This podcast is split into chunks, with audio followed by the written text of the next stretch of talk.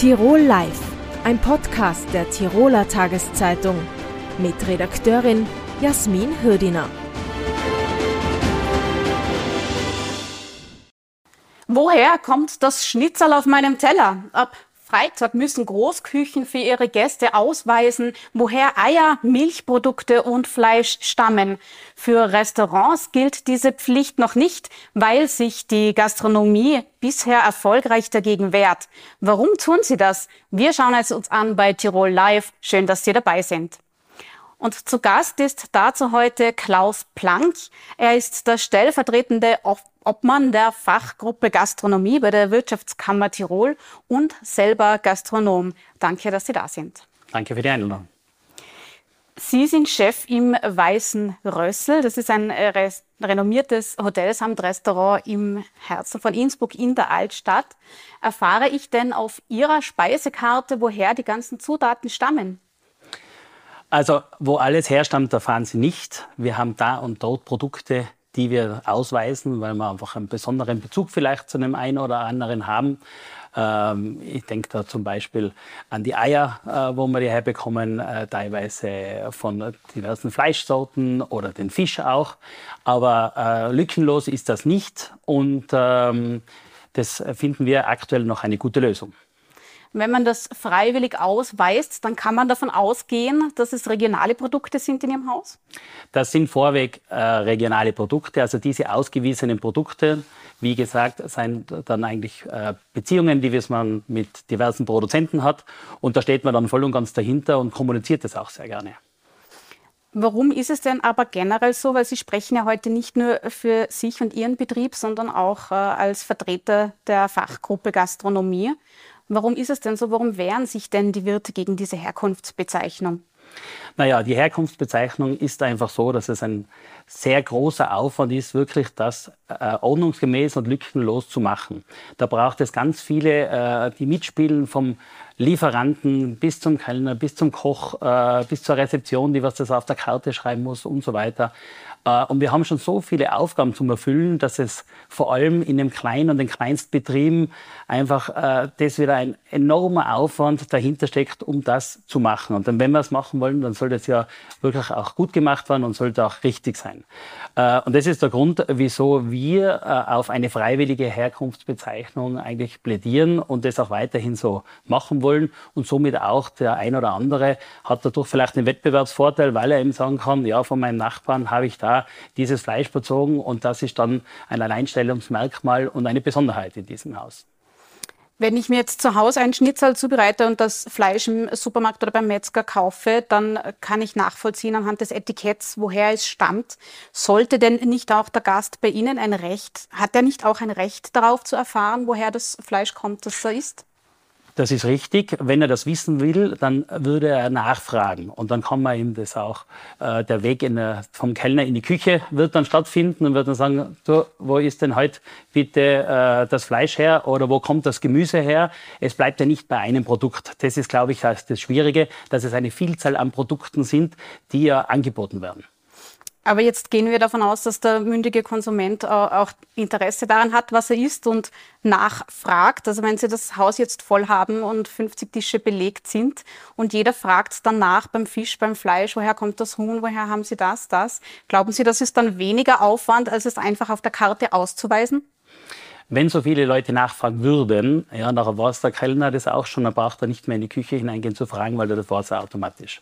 Ja, also von der Logistik her würde das äh, auch funktionieren. Wir haben das ja auch bei den Allergene gesehen. Da war ein, ein, wahnsinniger Aufwand dahinter, dass man alles bezeichnet mit den verschiedenen Buchstaben. Nachgefragt hat keiner. Ja, äh, wenn einer dann ein Problem gehabt hat, dann hat er wirklich noch einmal detailliert nachgefragt und dann ist das Rad dann wieder in Schwung gekommen, weil der Kellner sich dann nochmal versichert extra bei dem Koch ist es auch wirklich so, ich habe jemanden, der was eine Allergie hat, bitte nochmal drauf schauen, auch wegen der Kreuzkontamination und so weiter. Und das ist dann alles noch mehr Aufwand, als wie mit dem Kunden zu kommunizieren. Ich bin immer ein Freund davon, dass man was wollen wir? Wir wollen Wirte sein. Wir wollen den Gast zufriedenstellen. Der kommt zu uns. Wir laden ihn ein. Äh, kommst zu uns, esst und trinkt und lasst euch einmal verwöhnen und wohlfühlen. Äh, und äh, man versucht dann darauf einzugehen und nicht auf die kleingedruckten Sachen und auf die ganze Bürokratie, weil es ist ja ein gewisser Vertrauensvorsprung, was der Gast einem entgegenbringt. Wenn er in mein Haus kommt, dann geht er davon aus, äh, dass es wahrscheinlich dort gut schmecken wird und dass ich auch hinter der Qualität ein angemessenes Preis-Leistungs-Verhältnis auch biete. Und äh, ich würde mich lieber auf die Aufgaben konzentrieren eines Wirtes, nämlich die Gäste zu betreuen und nicht im Büro sitzen und irgendwelche Tabellen ausfüllen. Die Herkunftsbezeichnungspflicht gilt ab Freitag jetzt mal für Großküchen. Das betrifft viele Kantinen in großen Betrieben, auch für Krankenhäuser, Schulen, Altenheime etc. Wenn das in solchen Dimensionen funktionieren muss, warum glauben Sie, dass es dann nicht in, bei der kleinen Karte beim Wirten auch funktioniert, der die Karte ja doch über einen längeren Zeitraum hat? Muss ich Sie korrigieren, über einen längeren Zeitraum glaube ich nicht. Gerade die kleinen Betriebe wechseln sehr häufig die Karte. Wir haben Tagesmenüs, wir haben Tagesaktuelle aktuelle Einkäufe. Äh, wenn ich gerade an Gemüse denke, äh, kann es oft sein, ich bestelle heute was und morgen äh, sagt mein Gemüselieferant, du, leider, ähm, die Pilze sind jetzt aus oder der Spargel ist nicht mehr oder ich habe jetzt heute keinen, äh, kein Gemüse bekommen, was deinen Anforderungen entspricht.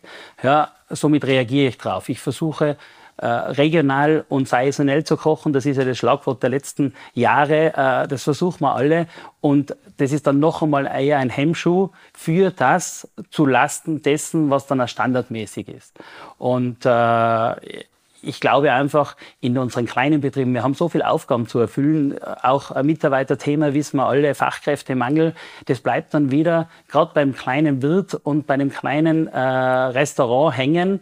Und bei größeren Betrieben, so wie in der Kantine, da sind Leute dafür verantwortlich, die was an Einkauf machen. Der konzentriert sich auf das und das macht er auch gut. Ja, und da glaube ich, ist das deswegen auch leichter zum Umsetzen als wie bei uns in der Restauration oder auch im Hotel.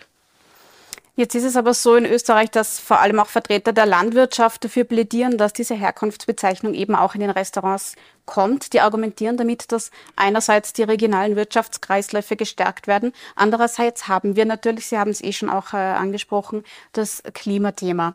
Wenn man jetzt bedenkt, dass äh, viele Produkte aus dem Ausland importiert werden, also lange Wege äh, hinter sich haben und wir auch das Freihandelsabkommen Mercosur haben durch das wir auch Produkte sogar aus Südamerika importieren können. Äh, wir alle wissen, weil wir gerade über das Schnitzel gesprochen haben, dort gibt es große Rinderfarmen. Dafür wird auch äh, Regenwald abgeholzt was natürlich wieder extreme Auswirkungen auf das Klima mhm. hat.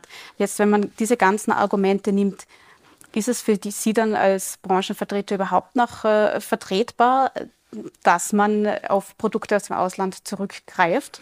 Ja, ist eine ganz schwierige Frage und ich glaube, das kann man auch nicht so schwarz-weiß mit, mit einem Satz Ja oder Nein äh, beantworten. Äh, es gibt, es gibt ja auch äh, einen Grund, warum es diese Produkte gibt. Das heißt, weil auch Kunden das fordern. Ja, äh, Kunden fordern, nehmen wir zum Beispiel äh, Bananen. Ja, ich weiß nicht, ob Sie schon viele Bananen wachsen gesehen haben bei uns in Tirol. Äh, das gleiche ist mit Avocado und so weiter. Es gibt gewisse Trends, äh, leichtere Küche, äh, Gemüse, Obst und so weiter. Ein Grundproblem finde ich, dass wir glauben, dass alles äh, zu jeder Zeit das ganze Jahr verfügbar sein muss. Ja? Äh, ich glaube, dass man da schon auch ein bisschen das Bewusstsein stärken muss und sagt, okay, und den Mut hat, äh, einmal zu sagen, das gibt es jetzt nicht mehr oder es ist aus. Jetzt ist die Zeit nicht mehr dafür, jetzt gibt es was anderes. Das würde mal das eine stärken. Das andere ist, es gibt wahnsinnig viele Gütesiegel schon. Ja? Äh, ob das äh, von Bewusst Tirol, Armer Gütesiegel ist oder die Tiroler Wirtshauskultur zum Beispiel. Ja? Die haben jetzt auch äh, sich verschrieben dessen, was wir gerade diskutieren, der Regionalität, der Saisonalität und auch dem äh, jetzt neu, dieses Sag, wo es herkommt, ist ja auch ein Schulterschluss zwischen der Landwirtschaftskammer und der Wirtschaftskammer. Äh, das wird ja dann schon gemacht. Und diejenigen, die glauben, dass das äh, eine gute Sache ist und da voll und ganz dahinter stehen, die zeichnen das dann aus und zeigen es auch her. Und das ist, glaube ich, ein gewisser Mehrwert für die. Aber nochmal zurück äh, auf die Landwirte, die ja auch speziell diese Wirtschaftskreisläufe forcieren, die sagen, damit hätten hätte die Gastronomie es in der Hand, Heim, die heimische Wirtschaft noch mehr zu stärken. Wäre das nicht Grund genug zu sagen, gut, wir machen diese Herkunftsbezeichnung, damit der Konsument das dann entscheiden kann, ob er das essen will oder nicht? Äh, ich bin mir nicht sicher, ob äh, in Tirol, äh, sage ich jetzt mal, so viel produziert wird, wie wir auch brauchen. Ja? Äh, also ich denke, da, da wird es Engpässe geben bei den ein oder anderen Produkten. Ja? Äh, das ist einmal das eine. Ja? Und die, die andere Frage ist, vielleicht muss man sich auch überlegen, ob man ein bisschen über die Grenzen hinaus denkt. Äh, ich sage, Südtirol ist bei uns relativ nah, ist aber Bezeichnung Italien. Bayern ist sehr nah, ist Bezeichnung Deutschland. So, was, was ist einem dann lieber, zu sagen, okay, es muss aus Tirol sein und, oder aus Österreich sein und kommt vom Burgenland oder aus der Steiermark oder vielleicht von meinem Nachbarn, der was 20 Meter über der Grenze ist. Und äh, der Herkunft allein sagt ja dann auch noch nicht alles über die Qualität aus. Das ist ja dann auch noch ein sehr großes Kriterium, was, glaube ich, da dazu kommt. Das heißt, mit welchem Produkt will man arbeiten und äh, hat natürlich auch ein bisschen mit dem Preis zu tun. Das wird ja auch äh, kritisiert, dass diese Herkunftsbezeichnung auch äh, zu lasch ist, wenn man das salopp sagen darf, weil man eben nicht weiß, wie zum Beispiel beim Fleisch die Tiere gehalten werden, auch bei Milch und Eiern, sondern das nur ausweist, ob es aus einem EU-Land, nicht EU-Land äh, kommt oder eben aus Österreich. Sie haben es jetzt schon angesprochen, die Banane wird eher nicht aus Österreich kommen, aber man kann sich als Gastronom auch bewusst dazu entscheiden, eine Banane nicht anzubieten. Da sind wir wieder beim Thema mhm. Saisonalität auch. Gibt es bei ähm, mir zum Beispiel keine. Banane aktuelle habe, habe ich gerade vor einiger Zeit äh, äh, mit dem Frühstücksbuffet äh, natürlich äh, sehr gern genommen. Banane zum Frühstück gibt es bei mir keine mehr. Keine das Banane ist die Argumentation dafür. Ja. Gibt es bei Ihnen das äh, Original Wiener Schnitzel mit Kalbfleisch? Das gibt's, ja. Es gibt das Original Wiener Schnitzel mit Kalbfleisch, ja. Es gibt aber auch das Schnitzel von Schwein Wiener Art. Mhm. Und das Kalbfleisch für das Original Wiener Schnitzel, woher kommt das bei Ihnen? Das kommt aus Österreich. Wissen Sie genau woher? Das kann man bedingt nur sagen, ja, weil natürlich auch der Lieferant teilweise Engpässe hat. Ja. Zum Großteil beziehe ich das aus der Steiermark. Ja. Kann aber auch ab und zu vorkommen, dass es aus Oberösterreich kommt. Und in seltenen Fällen, weil wir darüber gesprochen haben mit den Lieferanten, kann es aus dem bayerischen Raum kommen. Eine Debatte, die immer wieder aufpoppt, ist, äh, kann man sich das Schnitzel noch leisten, wenn es dann regional werden würde? Also wenn jeder dann zurückgreift auf die kleinen äh, landwirtschaftlichen Höfe und Schlachthöfe. Wie schaut das, wie schaut das aus? Was, was glauben Sie? Also wo würde man denn preislich hinkommen, wenn man alles auf äh, Bio und Regionalität auch umstellt? Also preislich äh, kann ich jetzt dazu nichts sagen, weil da so viele Faktoren sind, äh, was man, glaube ich, berücksichtigen muss.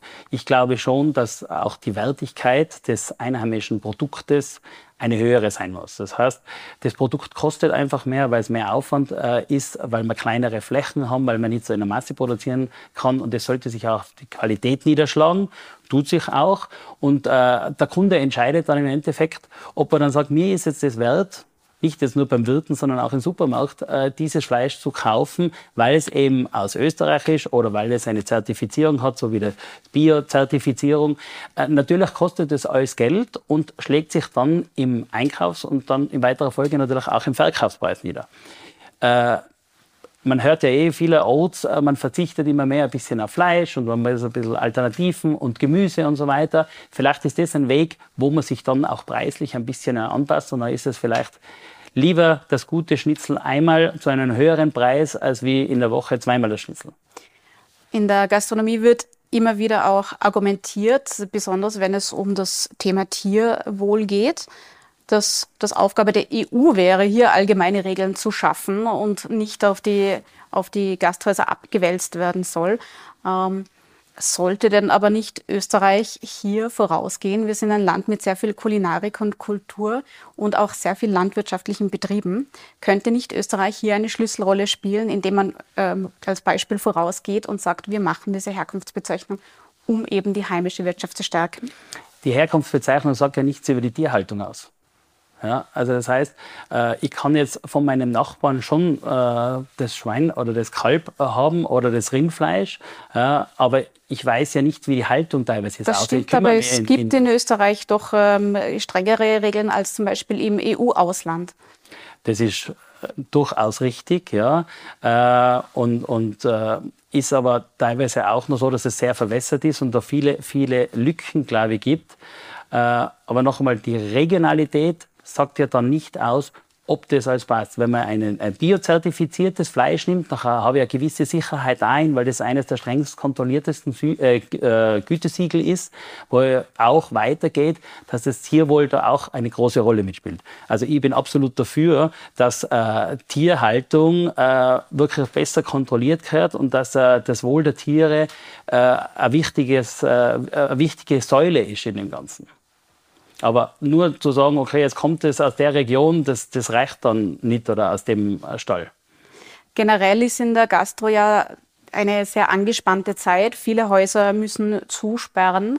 Was prophezeien Sie denn für die Zukunft in der Gastrobranche? Hat denn so etwas wie das klassische Wirtshaus noch Zukunft? Das klassische Wirtshaus, glaube ich schon, hat Zukunft. Ja, also ich stehe da voll und ganz dahinter. Mein äh, Großvater hat immer gesagt, essen und trinken müssen die Leute immer. Ja, ähm, das glaube ich auch. Und ich glaube auch, das hat man dann nach der Pandemie auch ein bisschen gesehen, wo die Wirtshäuser wieder aufgesperrt haben. Die Leute waren froh, dass man wieder irgendwo hingehen kann, äh, sich verwöhnen äh, lassen kann, kommunizieren kann. Also ich glaube, das ist ein wesentlicher Bestandteil unserer Gesellschaft. Und auf das will ich eigentlich raus, dass ich sage, wir Wirte sollen in Zukunft weiterhin das machen können, genau Gastgeber zu sein und nicht verhaftet sein in irgendwelchen Vorschriften. Wir haben schon so viele Vorschriften, was uns das Leben einfach immer wieder ein bisschen schwer machen und die ganze Bürokratie. Und äh, das ist, glaube ich, der Grund, wieso der eine oder andere dann den Glauben an die Wirtshäuser verliert und auch äh, keine Zukunftsperspektiven sieht. Ich sehe sie und ähm, äh, ich glaube fest daran. Und ab Freitag sehen wir dann, wie die Kantinen jetzt künftig mit dieser Herkunftsbezeichnung umgehen. Herr Planck, danke schön für den Besuch. Alles Gute. Danke für die Einladung. Wer sind Europas Fußballerinnen und Europas Fußballer des Jahres? Am Donnerstagabend werden wir es wissen. Da fällt die Entscheidung in Monaco. Und von dort zugeschaltet ist uns nun TT-Sportredakteur Tobias Weidhofer. Hallo Tobias. Hallo Jasmin, danke für die Einladung. Vorab, du bist nicht nur in Monaco, um für uns über die Entscheidung zu berichten, sondern du bist auch Teil der Jury gewesen oder noch. Wie kommt man denn zu dieser Ehre? Also das kommt folgendermaßen zustande. Ich bin seit November 2021 neben meiner Tätigkeit als Sportredakteur bei der Tiroler Tageszeitung auch Österreich-Korrespondent beim Kicker. Der Kicker, das ist ein, ein Fußballmagazin in Deutschland. Das ist eigentlich das größte deutschsprachige Fußballmagazin und ist Teil der sogenannten European Sports Media. Das ist eine Vereinigung der europäischen, der größten europäischen Sportmedien. Und seit 2010 organisiert ähm, die European Sports Media gemeinsam mit der UEFA wieder die Wahl zu Europas Fußballer des Jahres. Und seit zwei Jahren bin ich jetzt Teil, Teil dieser Jury. Ich war letztes Jahr in Istanbul auch schon dabei, habe da auch schon mitgewählt. Und erwähnenswert oder erwähnen muss man da in diesem Zusammenhang auch an meinem Vorgänger bei der Tiroler Tageszeitungen, den Hubert Winkelbauer, der was in der Fußballszene sehr bekannt ist und auch ein ehemaliger DD-Redakteur und äh, geschätzter Kollege von mir. Ähm, der hat es vor mir gemacht, hat dann äh, die Pension angetreten und ich bin sozusagen sein Nachfolger. Und es ist tatsächlich eine sehr große Ehre, dass man da als, als Tiroler sozusagen in die große weite Fußballwelt eintauchen kann und in gewisser Weise auch eine, eine Auszeichnung der eigenen Arbeit.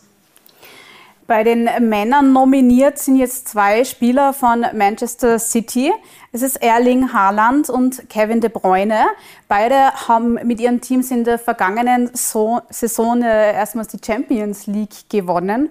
Und der dritte Nominierte im Bunde ist der Lionel Messi, der ja gerade von Paris Saint-Germain gewechselt ist äh, äh, zu Inter Miami. Äh, wem äh, gibst denn du die besten Chancen am Donnerstag? Der Spieler des Jahres zu werden? Es ist, es ist, es ist gar nicht so leicht äh, vorauszuschauen. Eigentlich, wenn man, wenn man die, sportlichen, äh, die sportlichen Erfolge äh, zum Maßstab nimmt, müsste es eigentlich ein Spieler von Manchester City werden. Deswegen ist für mich eigentlich der Kevin De Bruyne der große Favorit. Ähm, er war auch meine Wahl auf Platz 1. Es ist übrigens genau die Top 3, was ich auch gewählt habe, die was es schlussendlich in die Top 3 geschafft haben. Ähm, für mich ist es der Kevin De Bruyne. Erstens, ähm, Manchester City hat in dieser Saison äh, fast alles gewonnen, was man gewinnen kann. Ähm, sie haben das Triple gewonnen, die Meisterschaft in England, den FA Cup in England und die Champions League. Und äh, Kevin De Bruyne ist eigentlich ein zentraler Baustein dieser Mannschaft, ein zentraler Baustein im System von Pep Guardiola im zentralen Mittelfeld und ist deswegen für mich sogar noch leicht über einen Erling Haaland zu stellen, der was natürlich eine sensationelle Debütsaison in England gehabt hat, ähm, die Tornetze quasi zerschossen hat. Was dann noch dazu kommt, der Erling Haaland ist auch noch ein paar Jahre jünger und die Ehre wird ihm wohl noch äh, in der Zukunft zuteil werden, wenn er so weitermacht. Ähm, ich glaube, dass es entweder der Erling Haaland oder der Kevin De Bruyne wird. Lionel Messi hat jetzt auf Vereinsebene nicht die äh, herausragende Saison gespielt, würde ich jetzt mal sagen. Was bei ihm natürlich schlagend wird, ist seine ganze Karriere und äh, die Weltmeisterschaft in Katar, wo er sich ja ähm, seine Sehnsucht erfüllt hat und die argentinische Nationalmannschaft zum WM-Titel geführt hat. Das heißt, bei den Nominierten hast du schon mal des, den richtigen Riecher gehabt und jetzt zwei Favoriten. Wie schaut es denn bei den Damen aus, bei den Fußballerinnen? Äh, dort sind Aitiana Bonmati vom FC Barcelona nominiert, Olga Carmona, Carmona von Real Madrid und äh, Sam Kerr vom FC Chelsea. Wer glaubst du denn hat hier die besten Chancen? Ähm, da würde ich auf die Aidana Bonmati tippen. Ähm, die hat nicht nur mit Spanien vor kurzem den Weltmeistertitel gewonnen, sondern mit dem FC Barcelona zuvor auch die Champions League äh, und natürlich die spanische Meisterschaft. Sie ist sowohl ähm, im, in der Champions League als auch bei der Weltmeisterschaft als beste Spielerin ausgezeichnet worden. Also da ist die Wahl eigentlich relativ, relativ logisch. Was in diesem Zusammenhang sicher sehr interessant bei der, bei der morgigen Gala wird, ähm, ähm, inwieweit die aktuelle Diskussion um den spanischen Verbandspräsidenten da, da eine Rolle spielt, inwieweit ähm, dieser erzwungene Kuss sozusagen ähm, auch bei der Gala eine Rolle spielt und ob sich, ob sich irgendwer in diese Richtung auch äußern wird. Ähm, das wird natürlich morgen auch sehr interessant. Ja, die Sexismusdebatte hat einmal mehr den Fußball hier erreicht. Ähm, jetzt aber nochmal zurück zu dem Thema äh, der Nominierten. Da hat sich in der Vergangenheit gezeigt, dass es meistens Spielerinnen und Spieler in der Offensive sind, die Nona ja auch die äh, Tore schießen dann. Ist das aber nicht ein bisschen unfair dem restlichen Team gegenüber und äh, ist das nicht total, konterkariert das nicht total diesen Teamgeist in, im Fußball, wenn dann eine Person nur gewinnen kann? Es ist ja prinzipiell immer sehr diskussionswürdig, ähm, ob man in einer Mannschaftssportart individuelle Auszeichnungen vergibt. Ähm, ich glaube, dass das innerhalb von einer Mannschaft nicht die große Rolle spielt, ähm, weil in einer Mannschaft kennt, kennt jeder seine Rolle ähm, und jeder weiß, für was er zuständig ist und dass er zum Teamerfolg in seiner Art und Weise beiträgt und da ist am Ende immer noch das Wichtigste. Äh, was den äh, großen Erfolg der Offensivspieler bei solchen Wahlen betrifft, ist auch in gewisser Weise logisch. Die Tore sind das Salz in der Suppe. Ähm, wenn man sich ein Fußballspiel nicht 90 Minuten anschaut, sondern wie die breite Masse, großteils die, die Highlights, ähm, dann sieht man in erster Linie Tore oder Paraden aber ähm, gute Grätschen oder eine, eine, eine Abwehrarbeit, die was Tore verhindert, sieht man selten bei Highlights. Also es ist prinzipiell logisch, dass, dass Offensivspieler den größeren Glanz ausstrahlen und den größeren Star-Appeal haben. Andererseits, Ausnahmen bestätigen die Regel. Es ist gar nicht so lange her, dass da Virgil van Dijk vom FC Liverpool zu Europas Fußballer des Jahres gekürt worden ist. Und ich erinnere mich 2006 nach dem italienischen äh, Weltmeistertitel ähm, ist der Fabio Cannavaro, ein legendärer Innenverteidiger, damals sogar zum Weltfußballer gekürt worden. Also es ist nicht so, dass man als Verteidiger bzw. als Defensivspieler chancenlos ist, aber es ist schon so, dass die Offensivspieler ähm, deutlich mehr Glanz ausstrahlen und deswegen auch bei individuellen Wahlen meistens erfolgreicher sind. Nominiert werden können ja alle, die in Europa im Fußball aktiv sind. Jetzt ist das ja nicht die einzige Auszeichnung, die es gibt. Es gibt ja auch äh, die FIFA, die den Weltfußballer des Jahres kürt. Sind denn diese beiden Auszeichnungen irgendwo miteinander vergleichbar? Sie sind, sie sind miteinander vergleichbar. Das, das Herz des Fußballs ähm, schlägt in Europa. Die besten Spieler der Welt äh, sind immer noch in Europa, auch wenn Saudi-Arabien das jetzt äh, mit viel Finanzkraft äh, langfristig ändern will. Äh, der Puls schlägt weiter in Europa. Ähm, allerdings, allerdings muss man auch sagen, dass es inzwischen sogar drei Wahlen gibt. Es gibt die UEFA-Wahl, da wo ich jetzt gerade in Monaco bin. Es gibt äh, die FIFA-Weltfußballerwahl und es gibt noch den Ballon d'Or, ähm, also den goldenen Ball. Und das ist eigentlich die prestigeträchtigste Auszeichnung. Ähm, die wird vom Magazin France Football gemacht. Ähm, eine Zeit lang hat sie das gemeinsam mit der FIFA gemacht, dann ist der Vertrag ausgelaufen und deswegen gibt es inzwischen sogar äh, drei individuelle Auszeichnungen. Also es gibt den europäischen Fußballer des Jahres, den Weltfußballer und den Gewinner des Ballon d'Or. Ähm, ist meiner Meinung nach mindestens eine zu viel, aber ist auch eine Gala mehr. Ähm, wieder eine Gala mehr, wo man Geld verdienen kann, die live im Fernsehen übertragen wird und so ist das Fußballgeschäft leider. Der Rubel rollt im Fußball Der auch. Rubel rollt. Äh, zum Genau. Abschluss noch ganz kurz eine Frage. Es gibt ja auch die Auszeichnungen für die Trainerin und den Trainer des Jahres. Wer, äh, auf wen tippst du denn hier? Ähm, bei den Trainer des, bei die Männertrainer des Jahres ist es für mich relativ klar, das wird wohl der Pep, Pep Guardiola werden. Ähm, habe ich eh schon bei, bei den Spielern begründet. Er hat mit Manchester City quasi in der letzten Saison alles gewonnen, was es zu gewinnen gibt. Ähm, da, da führt, da führt eigentlich, eigentlich kein Weg, Weg vorbei. Ähm, und bei den, bei den Damentrainern ähm, deutet viel auf den äh, spanischen Weltmeistertrainer Jorge, Jorge Vilda hin weil er gerade eben mit, mit den Spanierinnen den WM-Titel eingefahren hat, ähm, ist für mich der, der leichte Favorit, wobei es bei den Damentrainer deutlich enger ist wie bei den Herrentrainer. Morgen Abend werden wir es wissen und wir werden dann wieder von dir hören und natürlich von dir Sehr lesen gerne. in der DD. Tobias, Dankeschön. Alles Gute nach Monaco. Danke, liebe Grüße nach Innsbruck, danke. Danke auch an Sie, liebe Zuseherinnen und Zuseher, für Ihr Interesse. Alle Ausgaben von Tirol Live gibt es wie immer auf tt.com zum Nachsehen und Nachhören als Podcast und zum Lesen natürlich in Ihrer Tiroler Tageszeitung. Bis zum nächsten Mal. Servus. Tirol Live, ein Podcast der Tiroler Tageszeitung. Das Video dazu sehen Sie auf tt.com.